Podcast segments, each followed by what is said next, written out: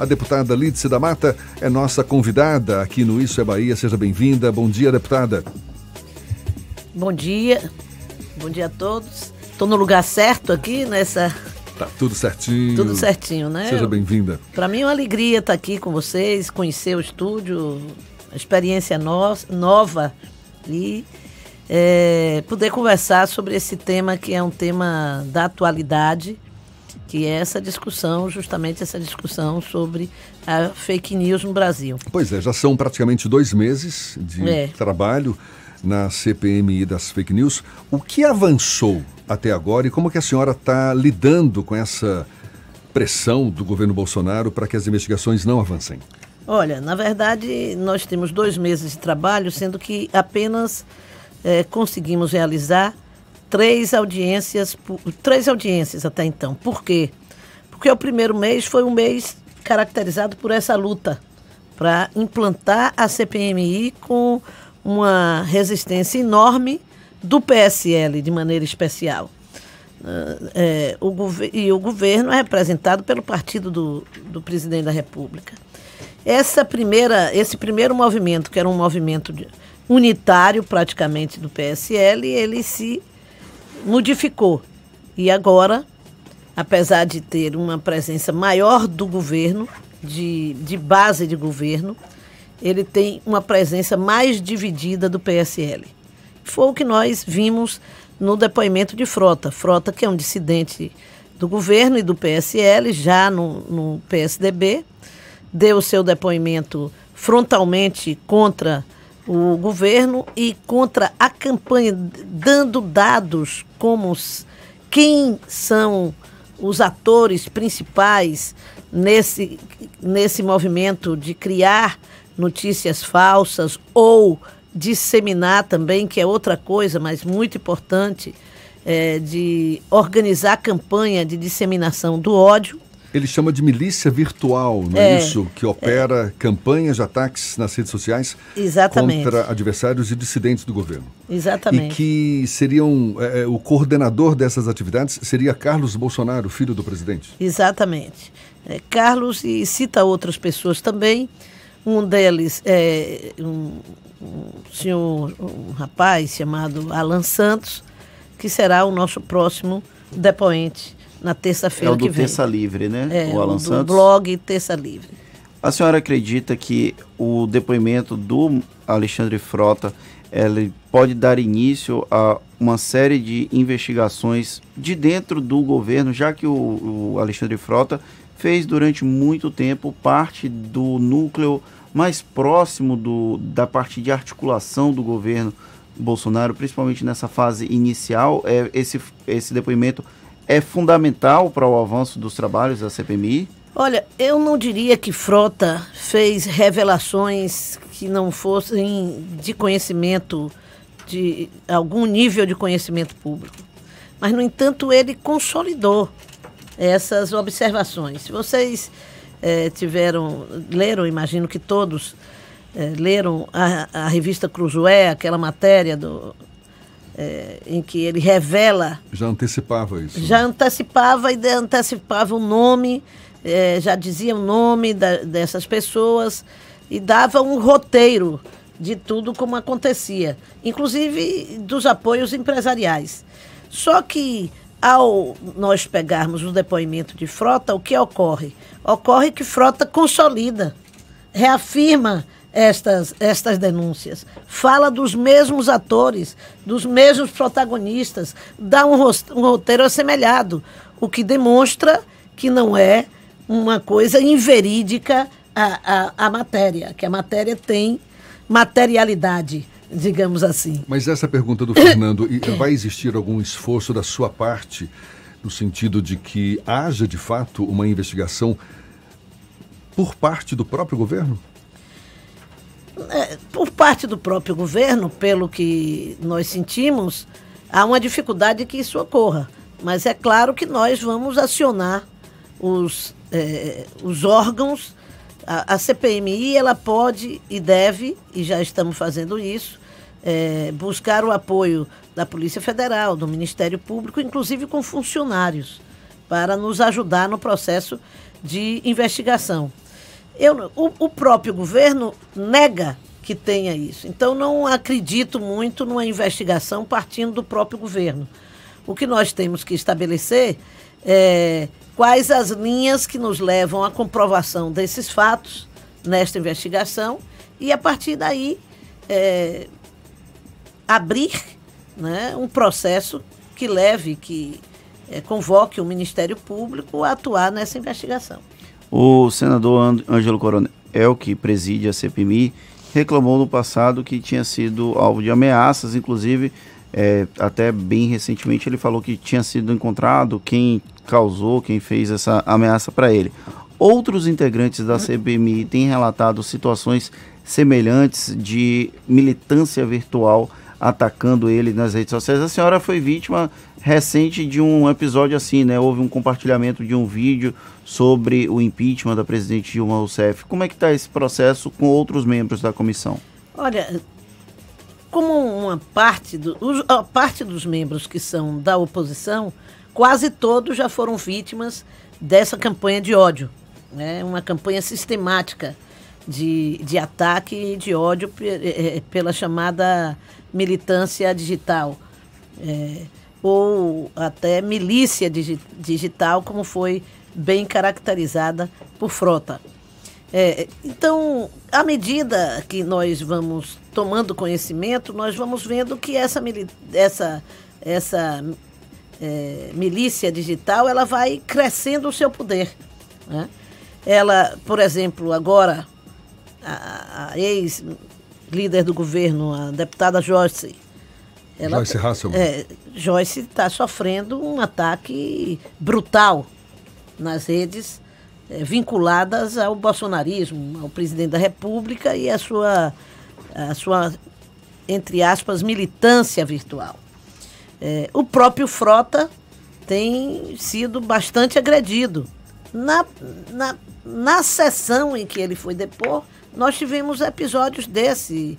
Um, um, representante de um blog que tem essa função apenas de ataque, estava lá presente, filmando, tentando é, exercer algum tipo de pressão, inclusive com cartazes dizendo traidores, traidor, participou do nosso, do nosso governo, coisas assim que, aliás, são inadmissíveis que possam voltar a acontecer na, na comissão com depoimentos.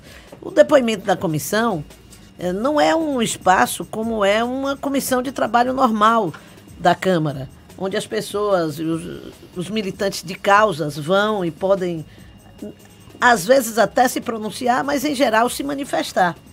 A CPMI, ela é uma comissão de investigação. Então é um espaço onde aqueles que estão lá para falar como convidados, para de maneira voluntária oferecer o, o seu depoimento, a sua informação, eles não podem ser constrangidos. Eles não podem ser, é, é, digamos assim, entrarem num, numa, numa, num ambiente de pressão sobre aquilo que eles vão falar. A senhora acredita que a CPMI das fake news, deputada Lídice da Mata, conversando conosco aqui no Isso é Bahia, possa influenciar as próprias redes sociais? O CEO do Twitter, Jack Dorsey, ele já se antecipou e afirmou essa semana que a plataforma irá banir toda a propaganda política em resposta a exatamente essas crescentes críticas sobre a disseminação das fake news por políticos nas redes sociais. Disse que a medida estará vigente nas eleições municipais do Brasil já em 2020. É propaganda paga, só para. Porque no Twitter você pode fazer propaganda, você pode publicar o que for. É o anúncio pago que ele está avisando que vai ser proibido. É, eu acho que é, não apenas essa medida, mas outras medidas depois que foi instalada a CPI, nós vimos é, um movimento novo dentro das redes. O, o WhatsApp deu declarações na Folha de São Paulo, os representantes do WhatsApp queriam. É, eles próprios se anteciparam para dizer que houve né, uma movimentação é, estranha no processo eleitoral com disparos, com, enfim, já se antecipando a uma possível oitiva na própria CPMI. O Facebook também divulgou que tem é, usado de, de empresas de checagem, né, de notícia, e que a partir do momento em que essas empresas identifiquem notícia falsa, que eles vão usar o carimbo de falso. E essas medidas todas, eu acho que já é uma consequência da, da instalação da investigação. E é, o, fenômeno das fake news não é um, um fenômeno do Brasil, ele é um fenômeno do mundo. E o mundo está reagindo. Eu também não tenho a ilusão de que há uma reação apenas porque nós começamos. A, é uma reação à nossa movimentação, porque ela corresponde a uma reação que há no mundo. No Reino Unido, né, o, o parlamento é, inglês tomou essa medida. Nós estamos em contato com o parlamentar Daniel Collins, que foi o coordenador dessa investigação. Ele admitiu a possibilidade de vir ao Brasil. É, no entanto, agora com essa, esse, o processo eleitoral lá no, no, para o parlamento está acontecendo, deve é, se encerrar, as próximas eleições devem acontecer no dia 12 de dezembro, e ele está pedindo um prazo para vir no período pós-eleitoral. Ah, também nos convidou para que nós pudéssemos ir agora na próxima semana a um, uma reunião que vai haver lá na Irlanda, uh, com diversos países, a respeito das fake news. Eu vou ter um contato com o presidente da Câmara dos Deputados para ver se é se é o caso de irmos ou não, porque estamos no momento de iniciar a, fake news, de, ou a, a, a CPMI, CPMI e de dar força a esta atividade. E ele está trazendo no próximo dia no próximo dia 7, a Câmara vai fazer um, de, um debate muito importante, que eu acho que também nos permitirá é, refletir sobre a investigação que nós estamos fazendo, que é uma, uma conferência com o Noah Harari, né? que é, hoje é um dos grandes pensadores do mundo sobre essa essa realidade que nós estamos vivendo do mundo virtual, as perspectivas até muito é, preocupantes que ele, ele aponta com o surgimento da inteligência artificial no mundo. Então, é, eu acho que o nosso foco na fake news é o quê? O foco tem que ser aquilo que já está anunciado no, no, no requerimento de convocação. Como as fake news impactaram as eleições de 2018 no Brasil, como elas estão funcionando no sentido de atacar a democracia brasileira, como esse fenômeno de fake news e ou também de é, campanha sistemática de ódio nas redes sociais atinge a sociedade geral e não apenas a política e as instituições, mas a vida do cidadão a vida das celebridades, a vida do jovem que está numa escola, que sofre um processo de bullying através das redes sociais e passa a ter é, as consequências desse trauma. Tudo isso, é, ela, ela se dá, de certa maneira, conectada.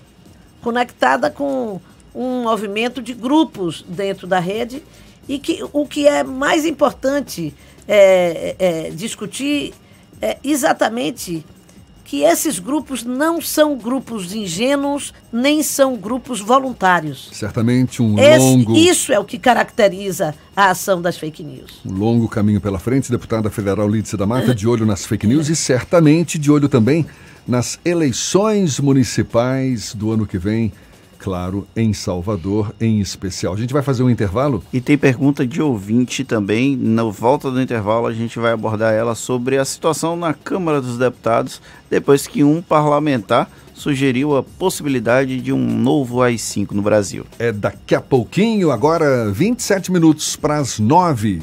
Agora, 20 para as 9, a gente retoma a conversa com a deputada federal Lídice da Mata, do PSB, nos visitando hoje aqui nos estúdios do Isso é Bahia, ficou uma pergunta no ar, Fernando. Ficou uma pergunta do Guto Chaves, ele está perguntando se a oposição compreende que o grupo de Bolsonaro cria cortinas de fumaça com uma fala do Eduardo sobre o ato institucional número 5 para desfocar de assuntos realmente pertinentes. Aí ele cita a investigação da morte da Marielle Franco.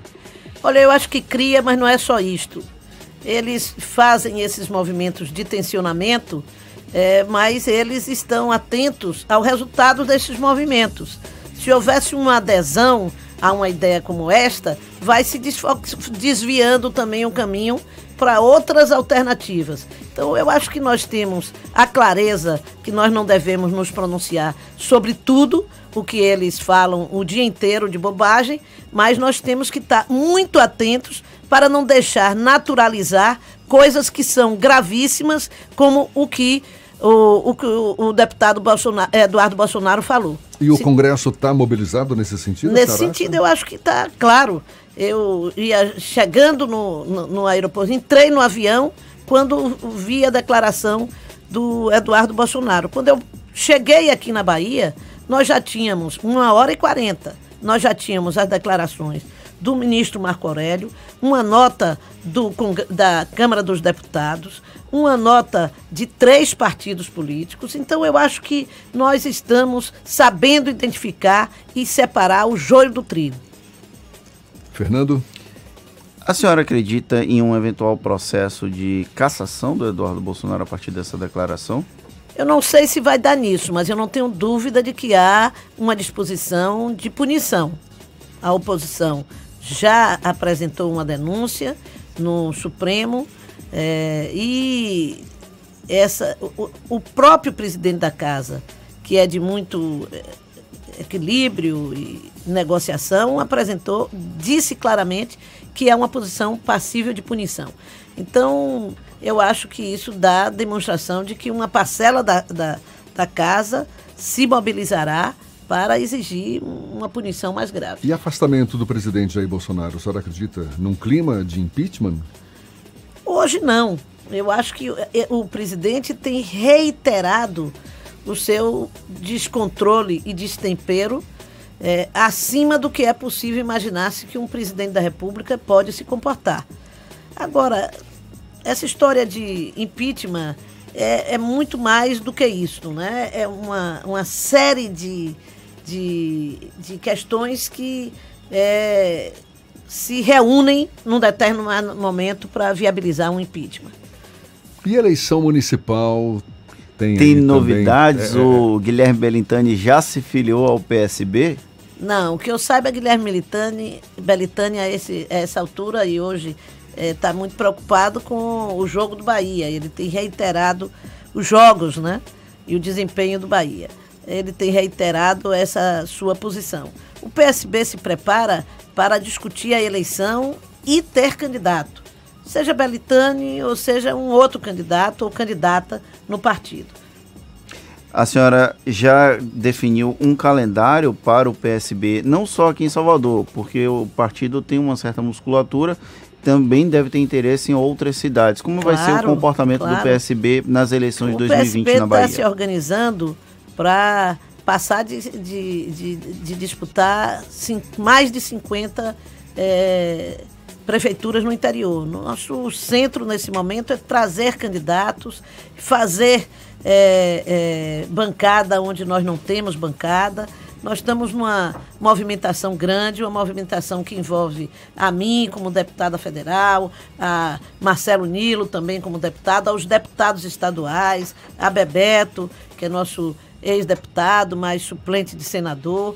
Todos os nossos principais líderes do partido estão voltados, o seu pensamento está voltado para fortalecer a presença do partido nos municípios e construir um cenário positivo de crescimento para 2020 o, a previsão de bater o martelo, por exemplo, sobre uma virtual eventual candidatura aqui em Salvador? A senhora já estabeleceu alguma data limite para que o partido defina uma estratégia específica para a capital baiana? A senhora citou Bebeto Galvão, que deve ser candidato a prefeito lá de Ilhéus. Já tem uma data limite para estabelecer a partir de aqui, a partir daqui, o fulano vai ser candidato pelo PSB a tal cidade? Não, não, não, isso não é necessário, eu diria, porque o calendário eleitoral, ele, ele próprio se impõe. Eu sempre digo que nada de importante será definido na eleição de Salvador, por exemplo, antes do carnaval. Né? Sempre é pós-carnaval que as coisas podem se definir. É, é, é, esse momento é um momento de a gente atuar como aquele aparelhozinho que vai identificando mina debaixo da terra, ou ouro, ou minério, né? é, é de sentir a política, é do faro de você identificar qual liderança pode crescer, onde ela vai se desenvolver mais, de que maneira, em quem nós devemos apostar em cada eleição. Ah, no sábado mesmo, nós vamos estar reunidos, o Diretório Municipal de Salvador, para iniciar o nosso processo de debate a respeito da composição da chapa eh, proporcional. Então tem muito chão pela frente, certamente. Deputada Lídice da Mata, muito obrigado pela visita. Pela... Eu que agradeço a vocês, desejo um grande sucesso a esse programa. Quero reafirmar aqui que a nossa CPMI engrenou, está dando certo e nós vamos continuar. E conto com vocês para a gente manter esse debate vivo. Estamos à disposição. Deputada Federal Lídice da Mata, do PSB, conversando conosco aqui no Isso é Bahia. Muito obrigado mais uma vez. Agora, 8h46.